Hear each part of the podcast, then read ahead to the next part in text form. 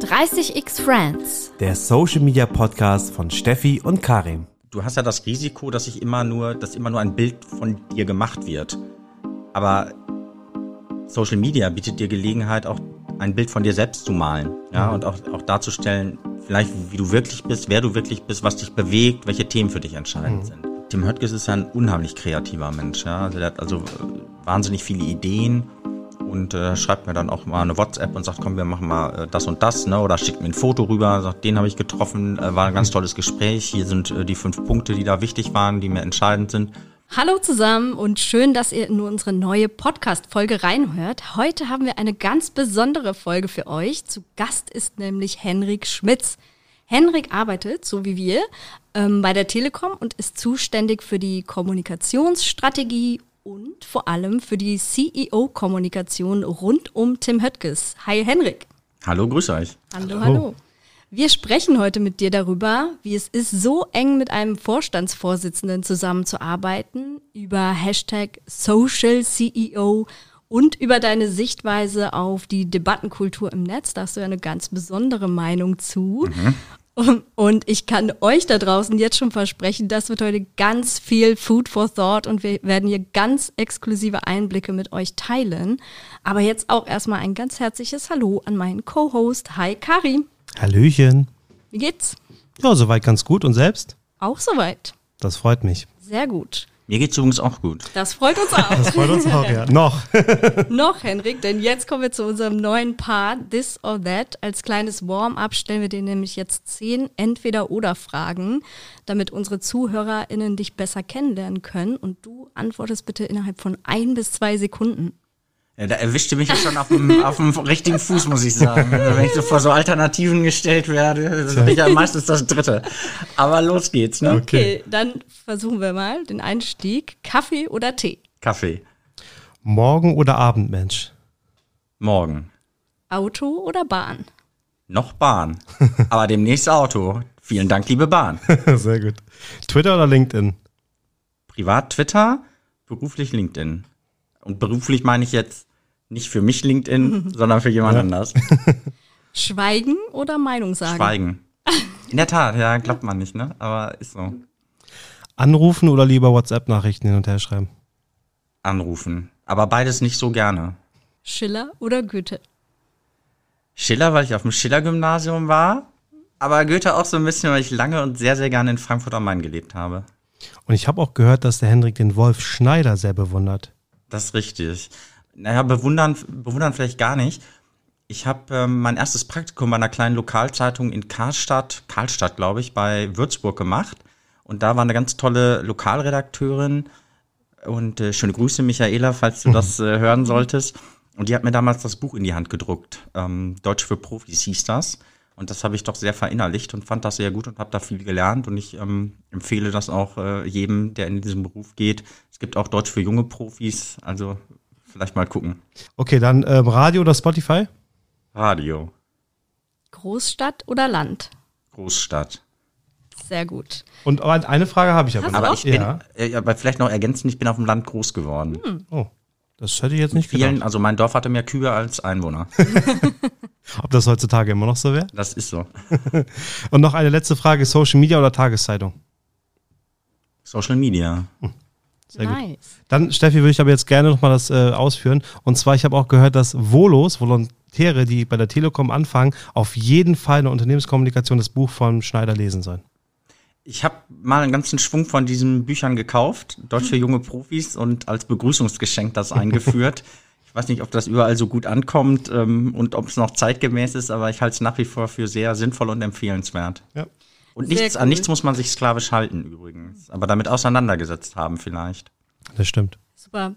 Was mir ja hier fehlt ist, wenn ich das kurz sagen darf, der, der Alfred Biolek, der hatte immer so eine Räuspertaste am Stuhl, ne? wenn er dann so sich mal kurz räuspern musste, konnte der das machen. Also ich sag schon mal Entschuldigung, liebe Zuhörerinnen und Zuhörer. habe heute eine bisschen belegte Stimme. Auf geht's. Merkt man nicht. Super, okay, dann sind wir durch das erste Themenfeld durch, this or that. Danke, Henrik, das war auf jeden Fall schon mal sehr spannend. Und jetzt haben wir noch eine kleine Herausforderung für dich. Wenn du dich in 30 Sekunden vorstellen müsstest, also TikTok-Style würde ich sagen, was sollen die Leute über dich wissen? Am liebsten nichts, ehrlich gesagt. also, so kommst du uns hier nicht davon. Ich bin, ja, ich bin eigentlich ein äh, bisschen schüchterner Mensch. Ähm, mhm. Auch das glauben mir wenige. Ach, was sollen sie wissen? Weiß ich gar nicht. Also, was können sie wissen? Ne? Ich bin mhm. wirklich auf dem Land groß geworden, bei Münster oder Stadt Münster, Münsterland äh, bin ich aufgewachsen. Bin da auf so ein ähm, humanistisches Gymnasium gegangen, Schiller-Gymnasium eben, ne? Latein, erste Fremdsprache, ganz klassisch. Dann äh, bin ich mal nach Würzburg für ein Semester, habe da Medizin gemacht, das habe ich dann aber dran gegeben und habe dann mit einer Freundin telefoniert. Ich habe gefragt, Maike, was machst du eigentlich? Und sagt sie, ja, ich mache jetzt Journalismus. Übrigens, Maike Werkmeister heißt, sie ist heute Bestseller-Autorin, schreibt oh. äh, schöne Romane. Oh. Und ähm, dann habe ich mich in Dortmund an der Uni beworben und äh, habe dann da angefangen, Journalistik zu studieren. War zwischendurch in Finnland, in Serbien, war dann bei einer kleinen Lokalzeitung, wo ich volontiert habe ja, dann kam so Frankfurt, dann kamen verschiedene Stationen und dann bin ich äh, irgendwann bei der Telekom gelandet. Was bin ich für ein Mensch? Am liebsten fröhlich und lustig, äh, wenn es geht. Nachdenklich, glaube ich, bin ich. Nachdenklicher Mensch. Und ähm, ja, debattieren tue ich schon auch gerne, wenn ich nicht gerade schweige. War mal in einem Debattierclub in Münster. Oh. Das habe ich gemacht. Und habe auch so im Journalismus so alles irgendwie mitgenommen. Ne? Ich habe äh, Radio habe ich mal gemacht. Zeitung natürlich, ähm, auch äh, gebloggt und ähm, Karin, das so ist dein Stichwort. Online-Journalismus, habe da so eine ganze Tour de Raison gemacht eigentlich. Wir haben nämlich auch über dich recherchiert. Ja, selbstverständlich. Auf LinkedIn. Es ehrt euch. ja, eigentlich hast du es ja schon quasi anklingen lassen, dass du ja mal als Blogger tätig warst, ne? Und dass du auch, ich glaube, beim Altpapier war das, ne? Richtig. Ja, genau. Das hat der ähm, Stefan Niggemeier, glaube ich, mitgegründet, der auch das Bildblog später gegründet hat und jetzt über Medien macht komme eigentlich so aus dem Medienjournalismus. Nach der Lokalzeitung war ich bei einem Medienfachdienst, EPD Medien, also im Grunde Metajournalismus, Journalismus über die eigene Branche. Und äh, dann suchte das Altpapier, das war damals bei der Netzzeitung, mhm. die ist dann untergegangen, das war so eine ganz frühe ähm, Gründung, neues Medium, was eigenständiges, ähm, Online-Journalismus. Und die ist dann eingegangen, ähm, auch in dieser großen Medienblase. Und dann ist das ähm, bei uns gelandet im Hause. Und dann habe ich da auch mitgeschrieben. Und das war auch eine ganz lustige Zeitung. Ich war sehr geehrt, ehrlich gesagt, dass sie mich da im Kreis der Autoren aufgenommen haben. Es war so ein Autorenkollektiv. Mhm. Ist übrigens auch ein cooler Name, Altpapier. Also ich äh, merke immer mehr, dass äh, verschiedene Agenturen oder Verlage dann auch irgendwie coole Namen haben. Ich äh, kenne jetzt auch Ressourcenmangel, ist übrigens eine, eine Kreativagentur. Also, ähm, Aber das Altpapier gibt es, glaube ich, jetzt wirklich schon seit 20 Jahren ja? oder so. Okay. Mhm. Ja, krass. Das ist auf jeden Fall sehr spannend. Also ich glaube, das wusstet ihr noch nicht. Und Du hast auch mal bei der Staatskanzlei NRW gearbeitet und beim DGB.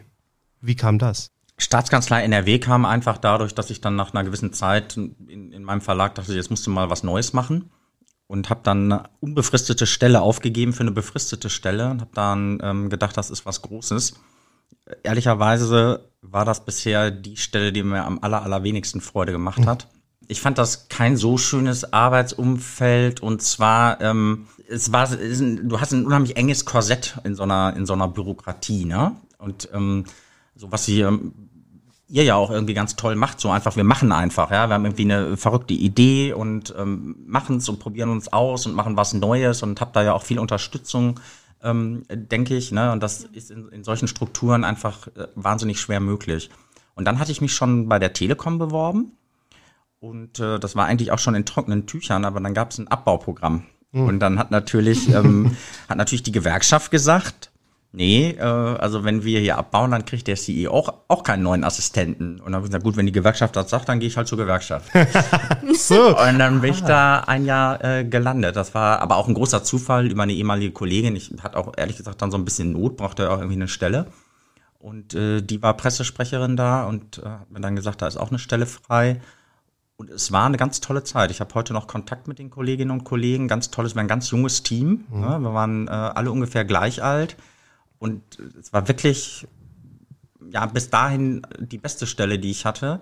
Also von der Atmosphäre her. Und habe dann auch sehr gegrübelt, ob ich das hier bei der Telekom annehme, weil ich zum ersten Mal in meinem Leben mich so unheimlich aufgehoben fühlte in dem Kreis der Kolleginnen und Kollegen. Das war toll ich hatte einen kleinen Verlag, bei dem ich gearbeitet habe. Ich habe am öffentlich-rechtlichen Rundfunk gearbeitet. Ich habe in der Staatskanzlei gearbeitet. Ich habe einen kirchlichen Träger gehabt. Ich habe einen gewerkschaftlichen Träger und ich habe jetzt einen Großkonzern. Mhm. Das heißt, ich habe eigentlich so alles an Arbeitgebern, was man so haben kann, aus den verschiedensten Richtungen auch mal so erlebt und auch diese Umfelder mhm. erlebt, ja, und auch die Kulturen erlebt. Und ich glaube, dass mir das heute auch unheimlich nutzt bei meiner Arbeit, die ich tue, dass man einfach so ein ganz breites Feld sich irgendwie im Laufe seines Lebens an der Stelle erschlossen hat.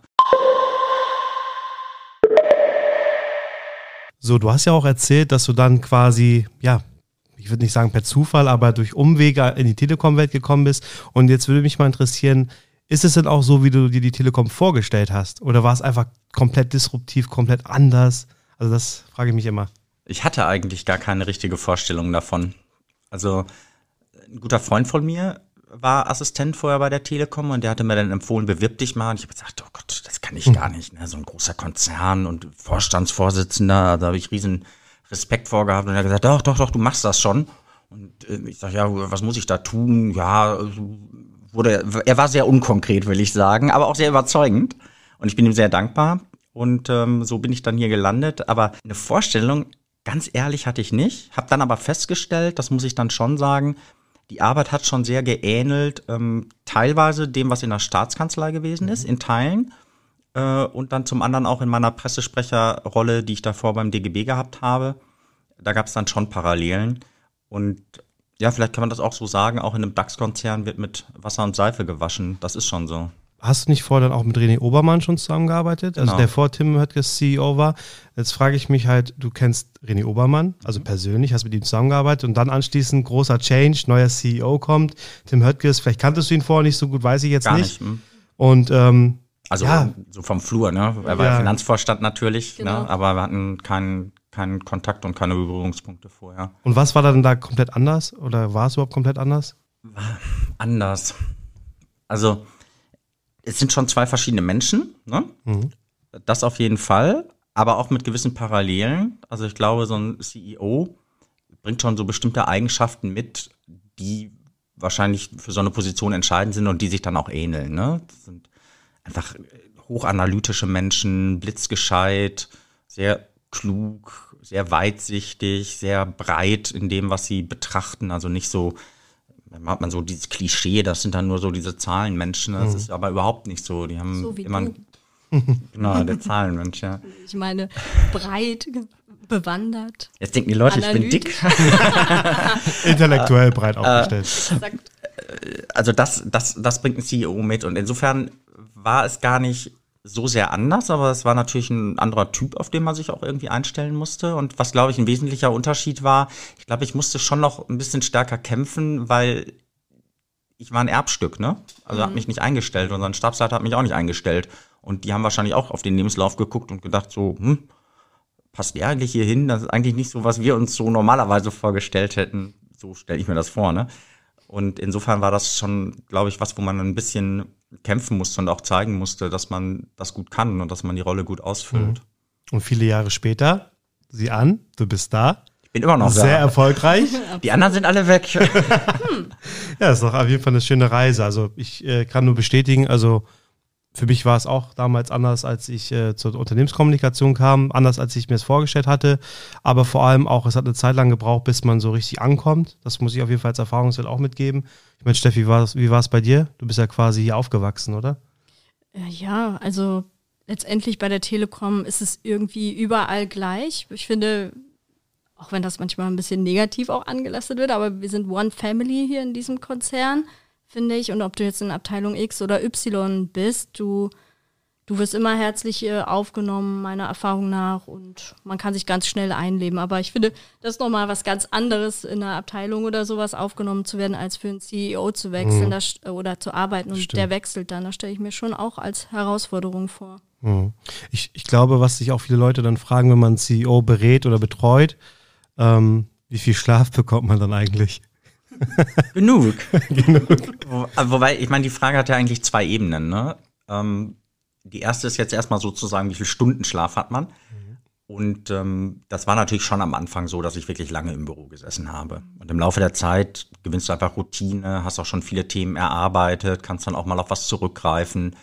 Und äh, dann wird das weniger. Du lernst mhm. auch vielleicht manchmal ein bisschen das Wichtige vom Unwichtigen äh, besser zu unterscheiden. Ne? Am Anfang ist irgendwie alles gleich wichtig und du schmeißt dich in alles rein. Mhm. Und das war bestimmt drei Jahre so, dass ich bis 22, 23 Uhr teilweise im Büro gewesen bin. Das ist heute überhaupt nicht mehr so.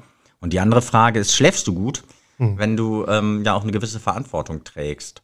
Und äh, da habe ich Glück, ich schlafe in der Tat gut, aber natürlich hat man eine hohe Verantwortung und manchmal grübelt man schon lange. Mhm. Und ähm, da ist der Geheimtipp, glaube ich, wenn man ein komisches Bauchgefühl hat, dem sollte man nachgehen. Mhm. Egal, ob für CEO oder jemand anders. Da muss ich direkt äh, meine Frage anschließen. Darf oder muss man einem CEO auch mal Nein sagen?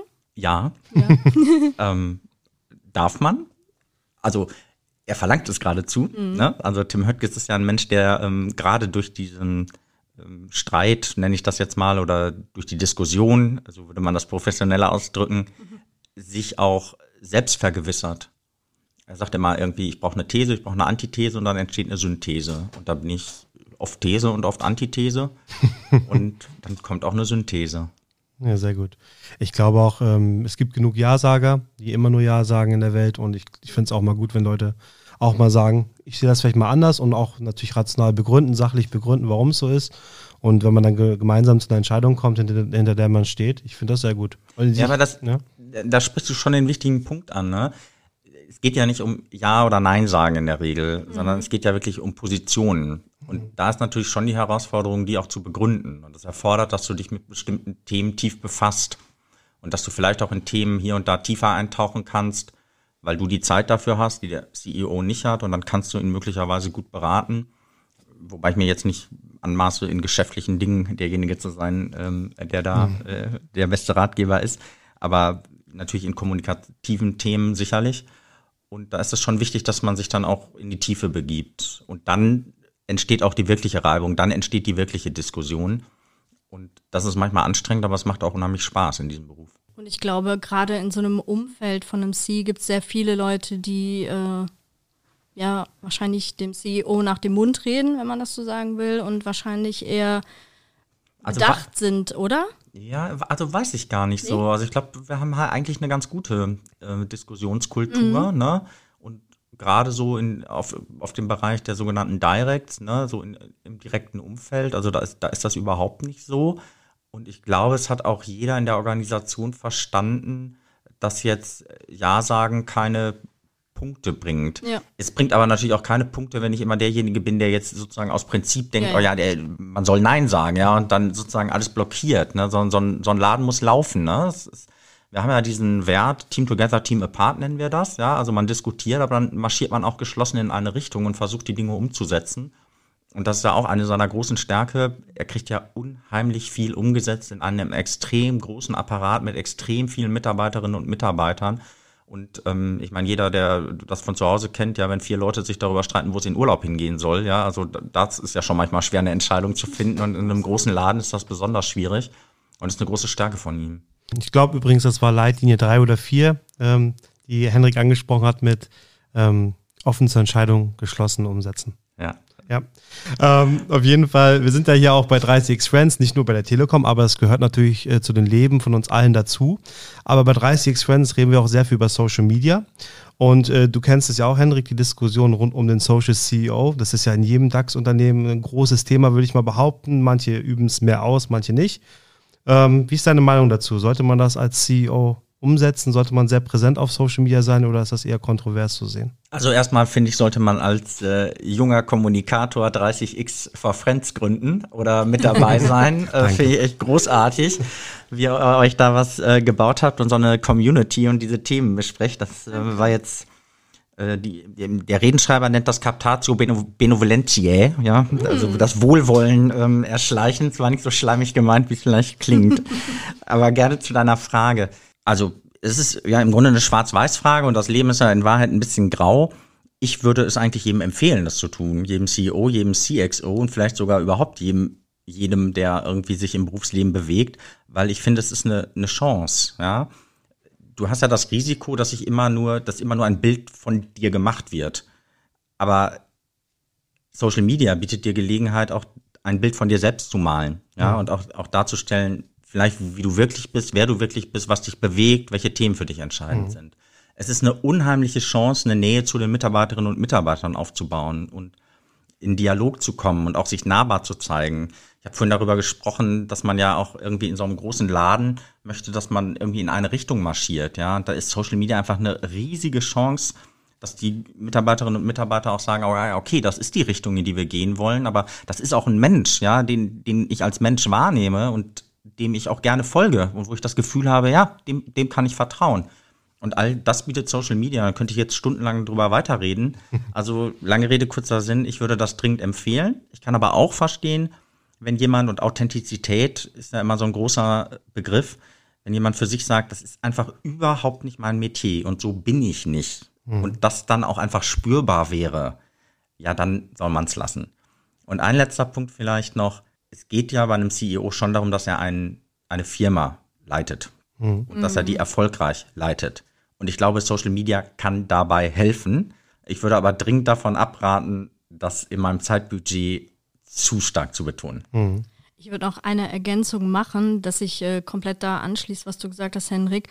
Ähm, die Medien sprechen über den CEO und in den sozialen Medien auf dem eigenen Kanal kannst du über dich selber sprechen und das ist eine ganz große Chance. Und wenn man das auf der Straße liegen lässt, vertut man sich da auch was. Ja, und mit ne? anderen, ne? Also man, man, kriegt ja, ich meine, es gibt ja mit diesem Vorwurf irgendwie Elfenbeinturm und so. Mhm. Ich finde, das ist auch irgendwo eine Erdung. Ja, und mittlerweile ist Social Media, wenn ich jetzt LinkedIn betrachte, ist es ja auch ähm, ein erweitertes Intranet oder Social Intranet teilweise. Ja.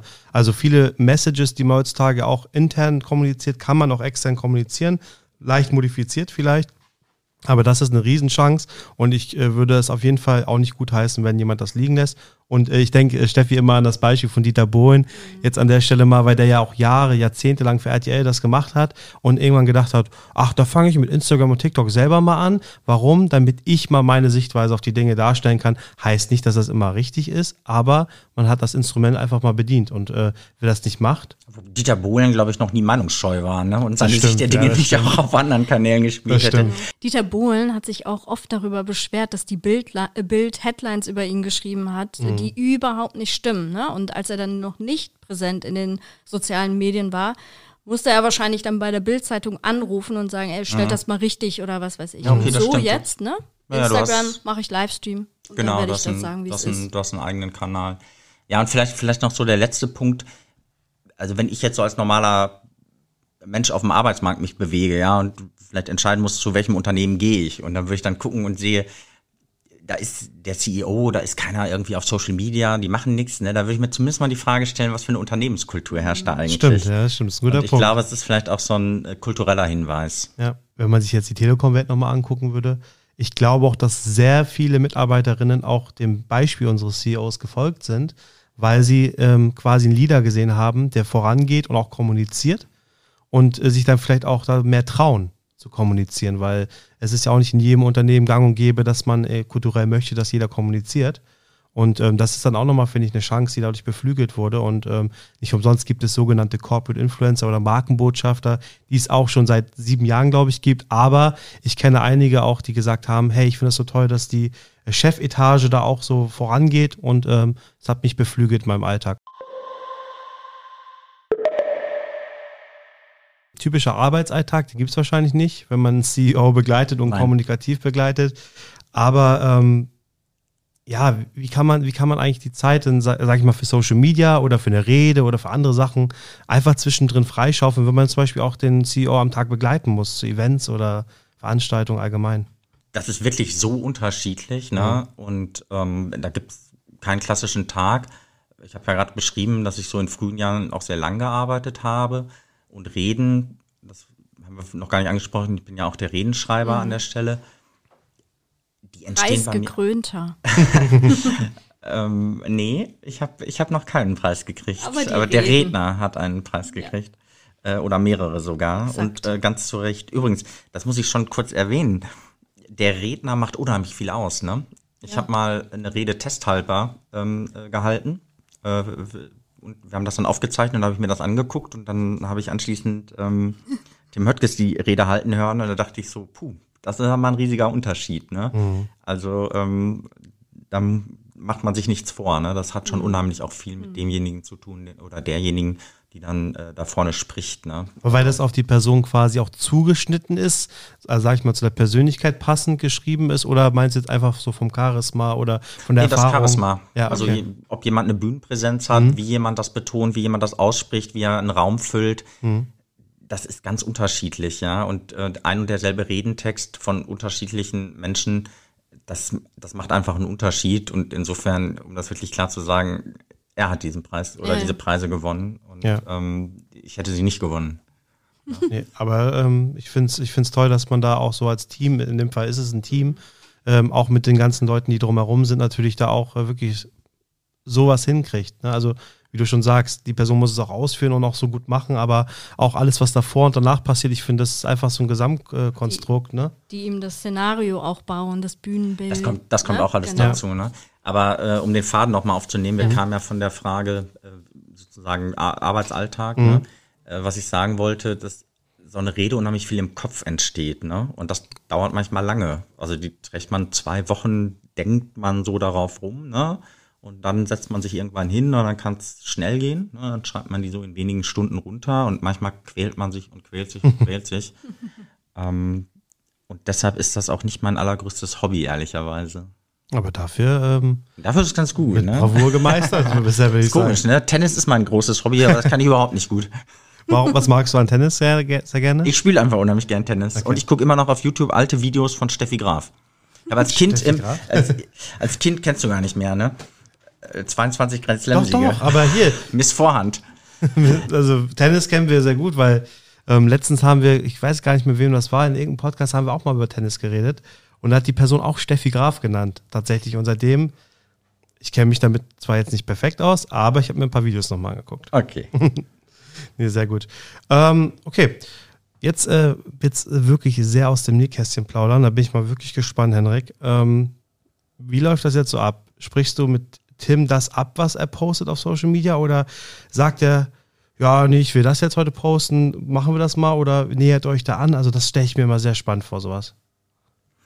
Also eigentlich ist das nicht spannend, ne? Es ist ein sowohl als auch. Also es gibt natürlich Themen, die wir vorschlagen und sagen so, ähm, guck mal, äh, darüber könnten wir jetzt mal was reden oder dazu könnten, könnten wir uns äußern. Aber Tim Höttges ist ja ein unheimlich kreativer Mensch. Ja? Also der hat also äh, wahnsinnig viele Ideen und äh, schreibt mir dann auch mal eine WhatsApp und sagt, komm, wir machen mal äh, das und das, ne? Oder schickt mir ein Foto rüber, sagt, den habe ich getroffen, äh, war ein ganz tolles Gespräch. Hier sind äh, die fünf Punkte, die da wichtig waren, die mir entscheidend sind. Und dann gibt's äh, längere Beiträge, ne, Artikel, die sind ja leider bei LinkedIn inzwischen nicht mehr so ähm, hochgerankt im Algorithmus, habe ich den Eindruck. Das war eigentlich der Ursprung, weshalb wir auf LinkedIn mhm. gegangen sind, weil eben diese lange Strecke so interessant war. Und ähm, ja, da gilt dann dieses These, Antithese, Synthese-Thema. Mhm da diskutieren wir dann auch mal länger drüber. Das mit den Artikeln ist sehr schade, aber immerhin habt ihr jetzt 3000 Zeichen pro Statuspost. Da ja, kann man ja auch was. ein paar Teile draus machen. Ja. Und Tim kommentiert übrigens unheimlich gerne. Mhm. Da fragt er mich vorher nicht, manchmal zu meinem Leidwesen. aber er hat, ein, er, hat ein, er hat ein gutes Gefühl, muss ich schon sagen. Also, ist, ähm, also Stichwort Authentizität. Also da auf LinkedIn Höttges kriegt man Höttges. Ja, aber ich finde das auch sehr wichtig. Tim wird ja auch immer wieder als Best Practice ge, ja, genannt, wenn es um Social CEO geht. Und doch gibt es dann immer wieder die Stimmen, ja, warum ist Tim denn nicht auf Twitter? Kannst du dazu irgendwas sagen, Henrik? Ja, also ehrlicherweise glaube ich, ist er auf Twitter, mhm. ähm, aber äh, vielleicht unerkannt. Wir haben ja damals so überlegt, ne, ja. so wo gehen wir hin? Vielleicht erinnerst du dich, Steffi, mhm. du bist ja auch mal bei uns aufgeschlagen und hast Instagram vorgeschlagen. Da war ich damals noch nicht so von überzeugt und mhm. heute ist er ja da auch. Und ich war von LinkedIn nicht ganz so überzeugt, du aber. jetzt ist er auf beiden. Jetzt sind wir auf beiden, genau. äh, ergänzen wir uns gut. Ja. ja, es gibt so eine, es gibt so eine, so eine Grundhaltung, die wir haben. Ne? Und die lautet zum Beispiel, so ein Hans Magnus Enzensberger hat mal den Begriff Gratismut geprägt. Ja, und wo man dann einfach mal irgendwie so einen Tweet raushaut, wo man dann weiß, ja, da kriegt man dann so viel Applaus für. Und da äußere ich mich mal zu einem politischen Thema und sage was, was mehr oder minder sowieso alle glauben. Und dann kriegt man viele Likes und dann finden das alle toll. Und wir haben gesagt, sowas machen wir nicht. sondern wir reden immer nur über Dinge, die auch wirklich einen Bezug zum Unternehmen haben oder wo ich eine Einflusssphäre habe. Wenn ich über Hate Speech rede, dann kann ich natürlich sagen, finde ich alles ganz schrecklich, aber das ist, habe ich nichts gewonnen. Aber wenn wir als Telekom hingehen und unterstützen verschiedene Initiativen gegen Hate Speech, ja, und tun da wirklich was an der Stelle, dann kann man darüber reden. Und das ist auf Twitter wahnsinnig schwierig, über Themen, die eine gewisse Komplexität erreichen, so zu reden. Ja. Absolut. Zweitens, Zeitbudget, ja. Ich finde, Twitter ist auch ein Medium, wo ich eigentlich sehr präsent sein muss, ja. Also mehr oder minder rund um die Uhr. Ich finde es irgendwie sinnlos, da irgendwie dreimal in der Woche irgendwas zu posten als Verlängerung dessen, was ich sowieso tue. Ähm, dass das widerstrebt ähm, ihm und mir. Und insofern ist es vielleicht nicht das ideale Medium. Und meine ganz persönliche Meinung ist, Robert Habeck ist ja mal ausgestiegen und mhm. hat das mhm. auch begründet. Ich fand die Begründung schlüssig, wenn ich das so sagen darf. Mhm.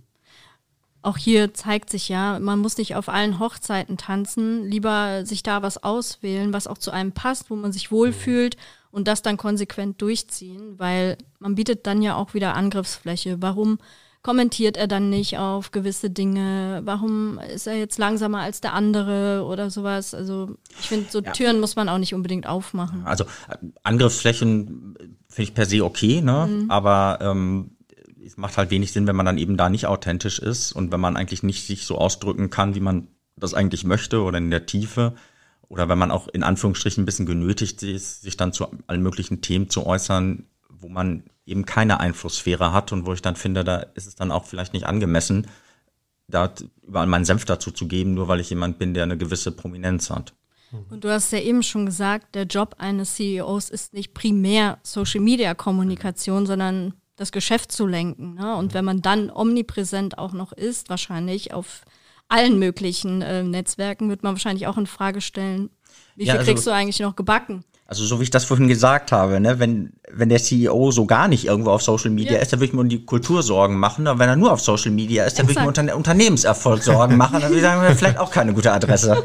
Übrigens, ich glaube aber ein Szenario fällt mir ein, wo ich mir vorstellen kann, dass Tim auf äh, Twitter geht. Und zwar, wenn er irgendwann sagt, okay, ich möchte kein CEO mehr sein, ich möchte in die Politik vielleicht einsteigen. Das, das ist ja meine Prognose. Dann könnte ich mir vorstellen, dass er auf Twitter geht. Aber sonst glaube ich auch nicht. Ja, also Doro Bär hat ja mal gesagt, auf Twitter sind nur, wie hat sie es ausgedrückt, Politiker, Journalisten und Psychopathen. Stimmt, das war. Insofern müsste man dann dahin als Politiker. Nein, ich, also ich glaube, das kann man ausschließen. Okay, sehr gut.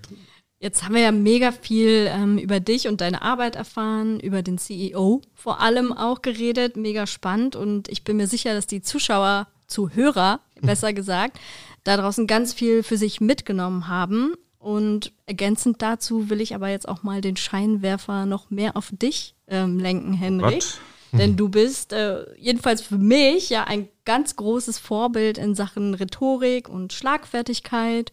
Und was ich auch finde, du kennst dich wahnsinnig mit vielen Themen so tiefgehend auch aus. Und du hast auch eine ganz eigene Sicht auf die sozialen Medien. Das haben wir jetzt schon mal ein bisschen ange, angerissen. Ich würde aber jetzt gerne noch mal tiefer einsteigen. Während wir in den vergangenen Folgen ja oft mit unseren 30x Friends Mitgliedern über soziale Netzwerke wie TikTok und so philosophiert und geschwärmt haben, bist du ja jemand, der den sozialen Medien auch oftmals kritisch gegenübersteht, oder? Also ich glaube, ich stehe grundsätzlich fast allem irgendwie mit einer gewissen Distanz und, und ähm, Reflexion, Kritik würde ich vielleicht gar nicht sagen, sagen wir mal Reflexion. Ne? Und ich glaube, es ist mhm. immer hilfreich, wenn man bestimmte Dinge reflektiert. Und es ist ja auch, glaube ich, das habe ich ja die Meinung jetzt auch nicht exklusiv, dass die Debatten gerade auf Twitter beispielsweise manchmal eine, eine Schärfe erreichen, von der, bei der ich mich frage, bringt uns das als Gesellschaft in irgendeiner Form weiter? Und ich glaube nicht. Mhm. Und es eine Verknappung und eine Zuspitzung stattfindet, die ich auch teilweise als unangenehm empfinde. Und äh, ich habe auch manchmal den Eindruck, Twitter ist manchmal so ein bisschen das Leitmedium für andere Medien, was ich dann auch sehr bedauere, weil ich immer denke, down. das ist schade, weil ihr habt doch eigentlich ein, ihr müsstet ja ein ganz anderes Alleinstellungsmerkmal haben, eben nicht sich zu orientieren an dem, was sozusagen irgendwie Likes bringt und mhm. äh, was die äh, ultimative Zuspitzung und die ultimative Polemik ist, sondern was irgendwie den Menschen die Komplexität erklärt. Und da stellt das die Welt komplex ist. Weil ich glaube, eine Demokratie funktioniert auch letztlich irgendwie so, dass wir uns mit bestimmten Fragestellen, Problemen auseinandersetzen, äh, darüber diskutieren und dann eine Lösung für das Problem finden. Aber wenn wir erstens über die wirklichen Probleme gar nicht mehr reden, weil wir uns ständig über irgendwelche Dinge empören, mhm. die vielleicht eigentlich klein sind. Eine Freundin von mir hat mal geschrieben, äh, Twitter ist ein Ort, an dem die Sonne tief steht und deshalb auch Zwerge große Schatten werfen. Das fand ich brillant formuliert. Ähm, dann habe ich schon so das erste Problem. Ne? Also über welche Probleme reden wir eigentlich? Ne? Was ist das Relevanzkriterium? Und ähm, Emotion ist ja nicht immer das beste Relevanzkriterium.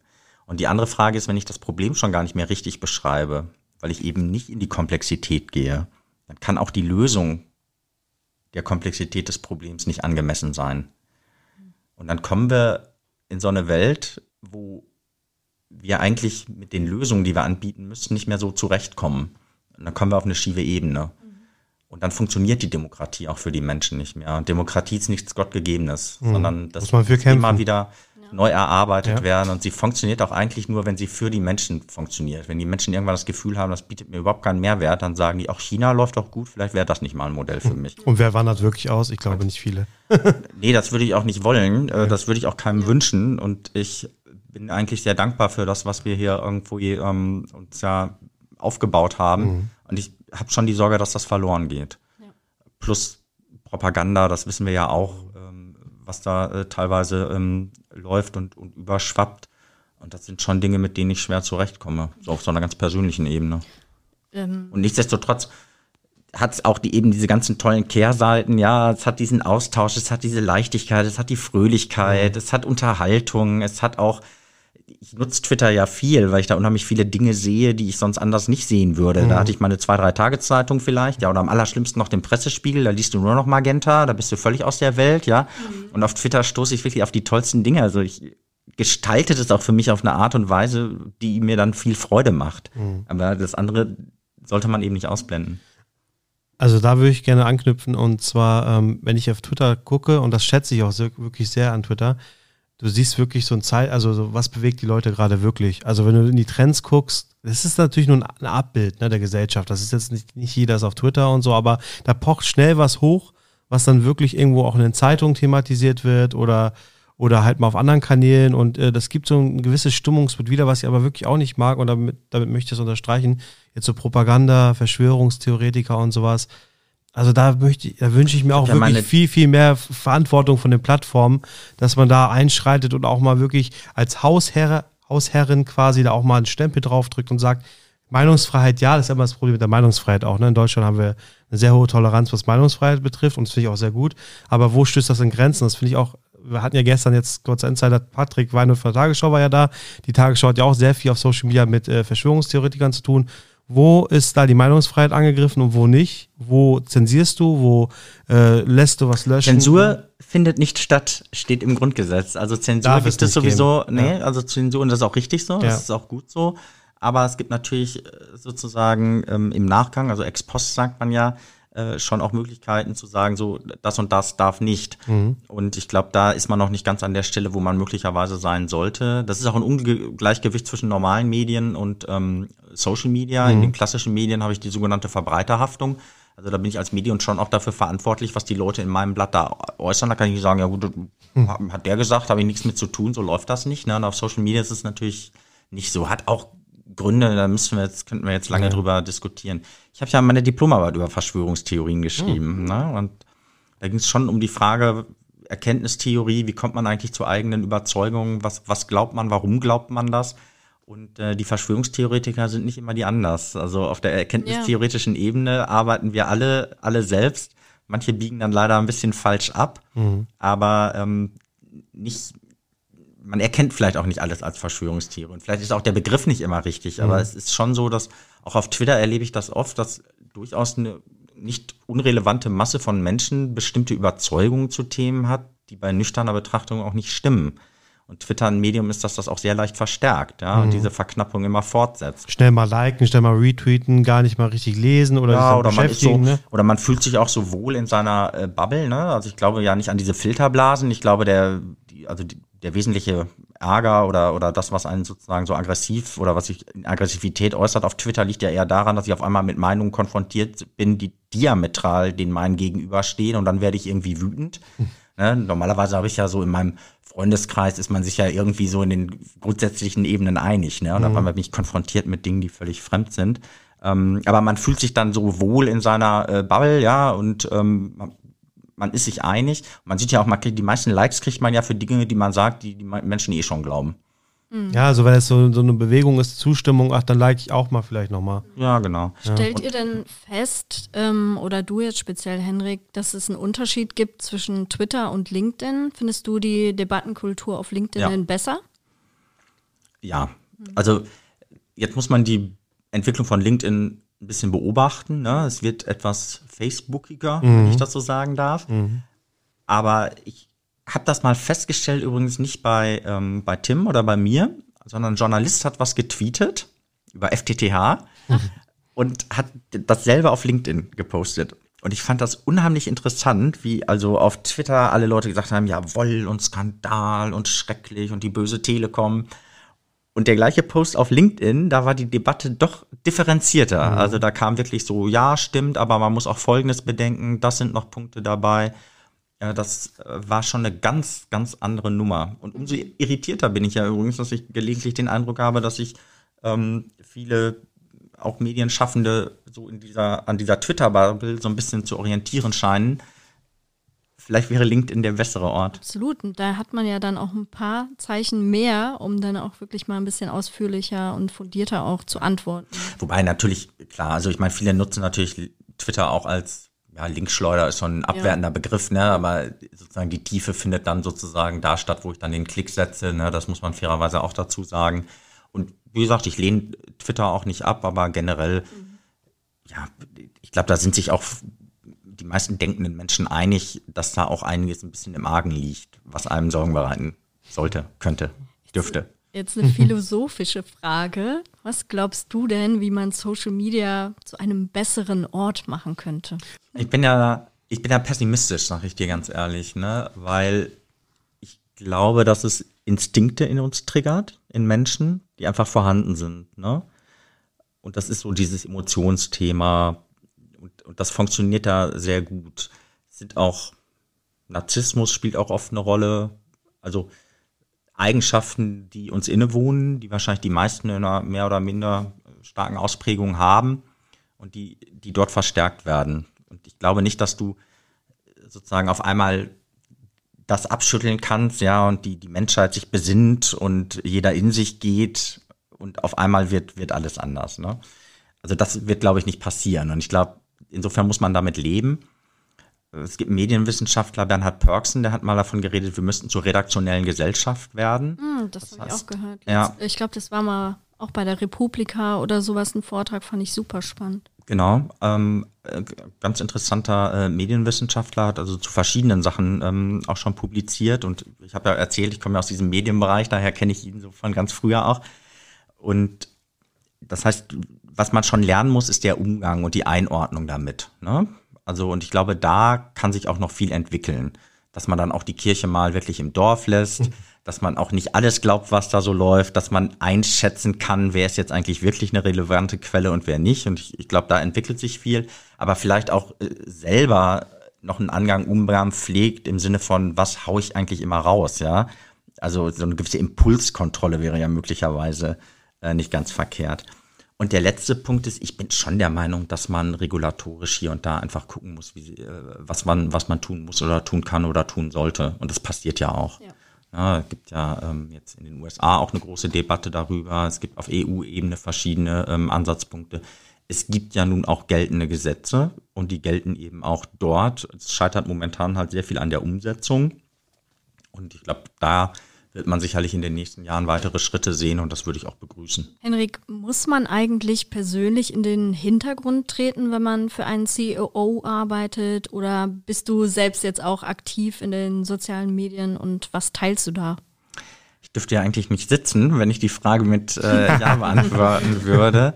Ich habe mich lange sehr zurückgehalten, ehrlicherweise, weil ich diesen Begriff Ghostwriter ganz sympathisch fand. Mhm. Und äh, der enthält ja nun auch den Begriff Ghost.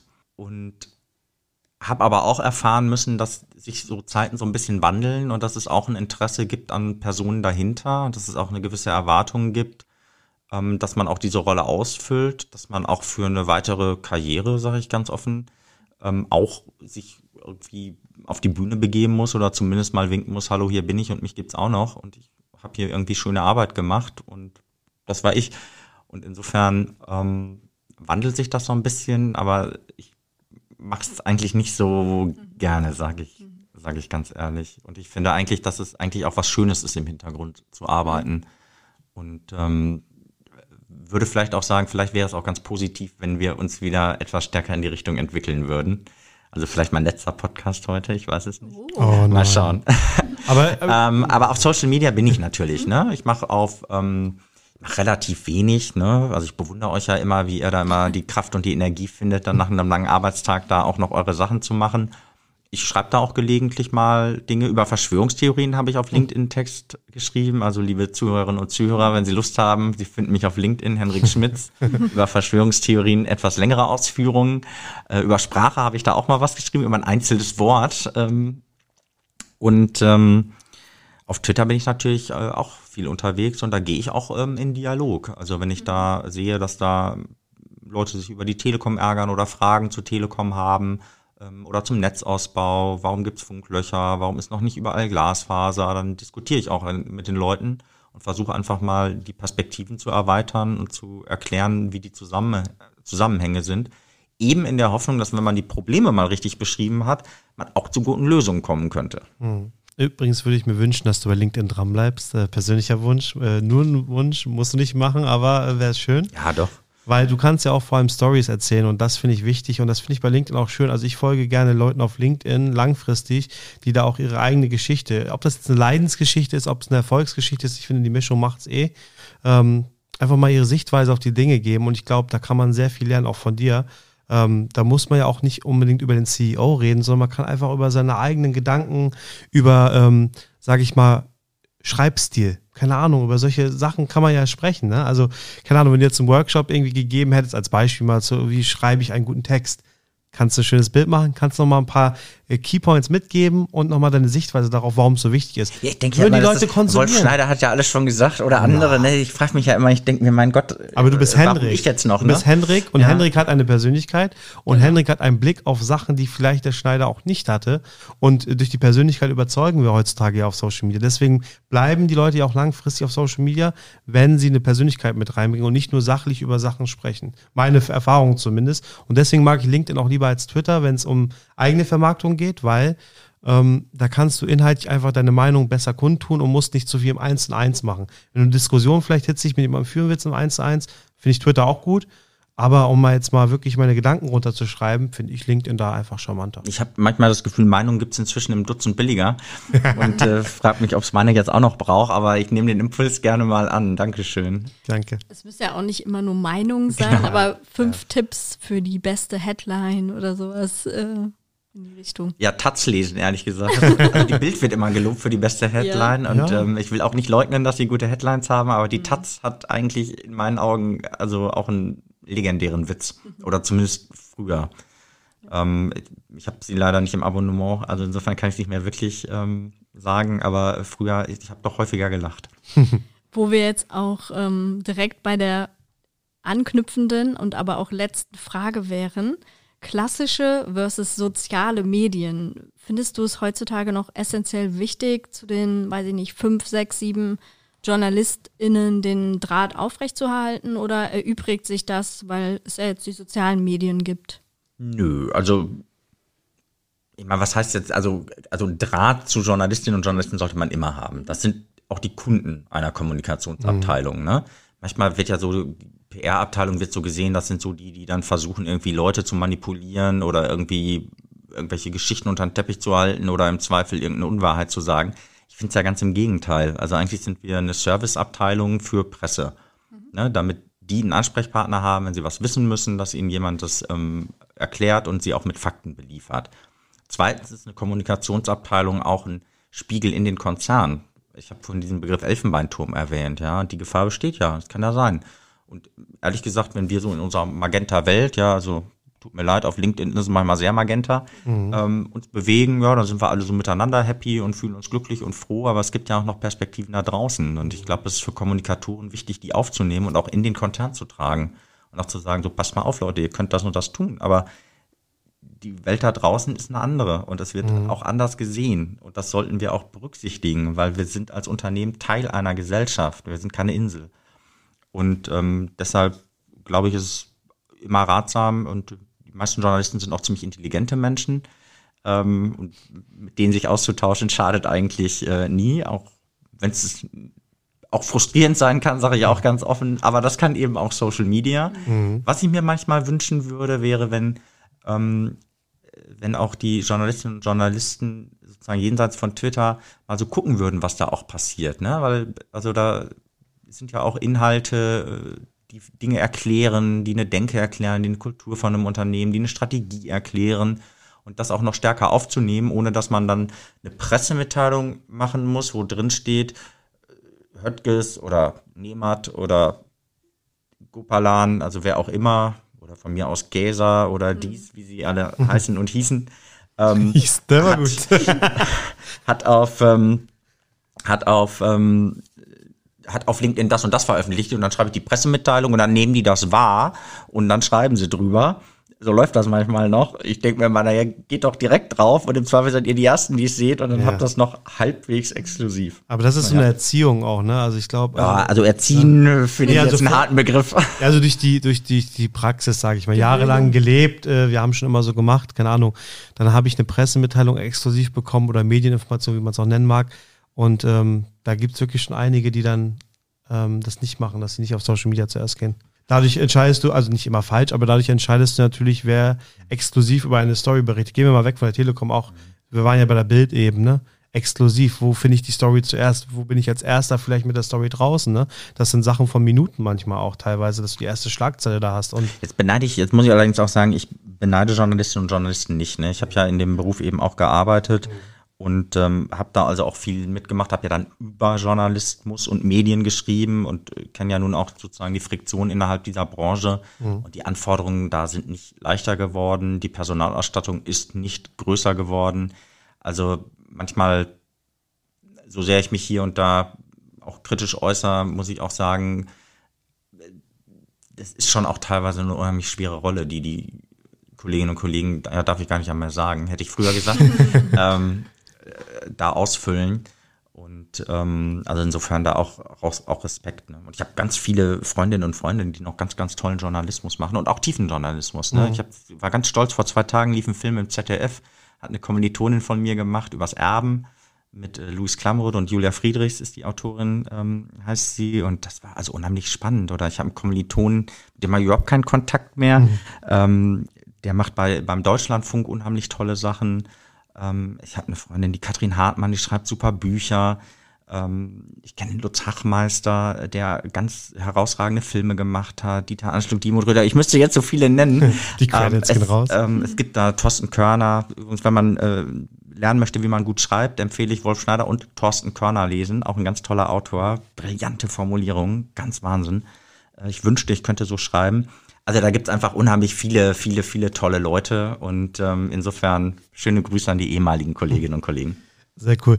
Ich hätte auch nie gedacht, dass ich das an dieser Stelle mal je sagen werde, aber ich möchte mal einen Hinweis auf die Bild geben und zwar die Bild-Doku auf Amazon Prime. Die habe ich mir letztens reingezogen und da kann man auch nochmal ganz gut sehen, auch wenn die Bild anders arbeitet als andere ähm, ja, Institutionen, sage ich mal, ähm, wie die arbeiten im Alltag, äh, wie schwer das teilweise auch ist, die Leute einzufangen, das zu machen, Nachrichten zu generieren.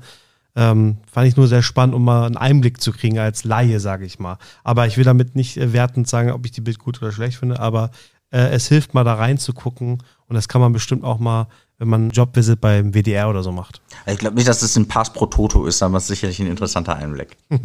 ja, genau. Und sehr, sehr viel Social Media hat da auch eine Rolle gespielt, muss man wirklich sagen. Ähm, kann man auch gut oder schlecht finden, wenn die da ihre SMSen aus der Ministerpräsidentenkonferenz kriegen und dann direkt mal auf Twitter verteilen. Ich fand, ne? ich fand die, die Tagesschau toll. Ja. Ähm, habt ihr mhm. erwähnt, wir hatten jetzt kürzlich ähm, den äh, Leiter der, der ähm, Social Media Strategie oder Social Media Abteilung, äh, Patrick Weinhold heißt er, ne? genau. ne? ähm, da. Und das fand ich also schon, ähm, schon interessant. Ja. Hatten wir erst im letzten Podcast, glaube ich. Also der gestern ich weiß nicht, wann diese Folge rausgeht, aber der vor kurzem auch im Podcast darüber gesprochen hat. Also wenn ihr da mal ein bisschen mehr erfahren wollt, hört gerne in die Folge rein. Und tatsächlich muss ich leider jetzt auch schon zum Ende überleiten. Also es das war, ging flott. Ja, also ich bin auch gar nicht ans Eingemachte gegangen. Ja, vielleicht äh, verschieben wir das auch nochmal, dass wir dann Teil 2 irgendwann drehen. Also wenn du möchtest. Ja, wir, wir, denken drüber nach. Es ja, hat mir auf jeden Fall sehr viel Spaß ja. mit euch gemacht. Vielen Dank. Ja, danke auf jeden Fall. Es waren auch sehr spannende Einblicke. Also erstmal auch danke von uns. Und an dieser Stelle nochmal der Hinweis: folgt Henrik auf LinkedIn, auf Twitter. Ich weiß gar nicht, auf Instagram bist du nicht so aktiv, ne? Da bist du. Nee, ich glaube, das habe ich sogar auf, auf privat gestellt. Mhm. Aber ähm, ich dachte mir, den Anblick muss ich den Leuten dann doch ersparen. willst, willst, du noch äh, sagen, wie du auf Twitter heißt? Ich weiß es gar nicht. Smitty. Oder nicht? Verlinken wir. Wir verlinken das in den Show Notes. Das. Okay, das, ja. das machen wir auf jeden Fall. Also abonniert gerne unseren Kanal, unseren Podcast. Auf Instagram sind wir auch seit neuestem aktiv, wie ihr wisst. Und vergesst auch nicht, uns mal eure Meinung zu schreiben. Wen sollen wir einladen? Worüber sollen wir noch sprechen? Und schreibt es auch gerne mal als Rezension. An dieser Stelle bleibt mir nicht mehr viel zu sagen, außer es hat mir mal wie immer sehr viel Spaß gemacht, Steffi. Auch mit dir, Henrik. Und da möchte ich auch nochmal ganz herzlichen Dank an dich sagen, Henrik. Du hast ja sehr offen geredet. Das finde ich super toll. Ich hoffe nicht um Kopf und Kragen. Ne? Nö, ich jetzt nicht. Ähm, vielen, vielen Dank an der Stelle. Auch an euch da draußen fürs Dranbleiben. Ich hoffe, ihr habt euch zwischendrin was zu snacken geholt und wart dann noch dabei.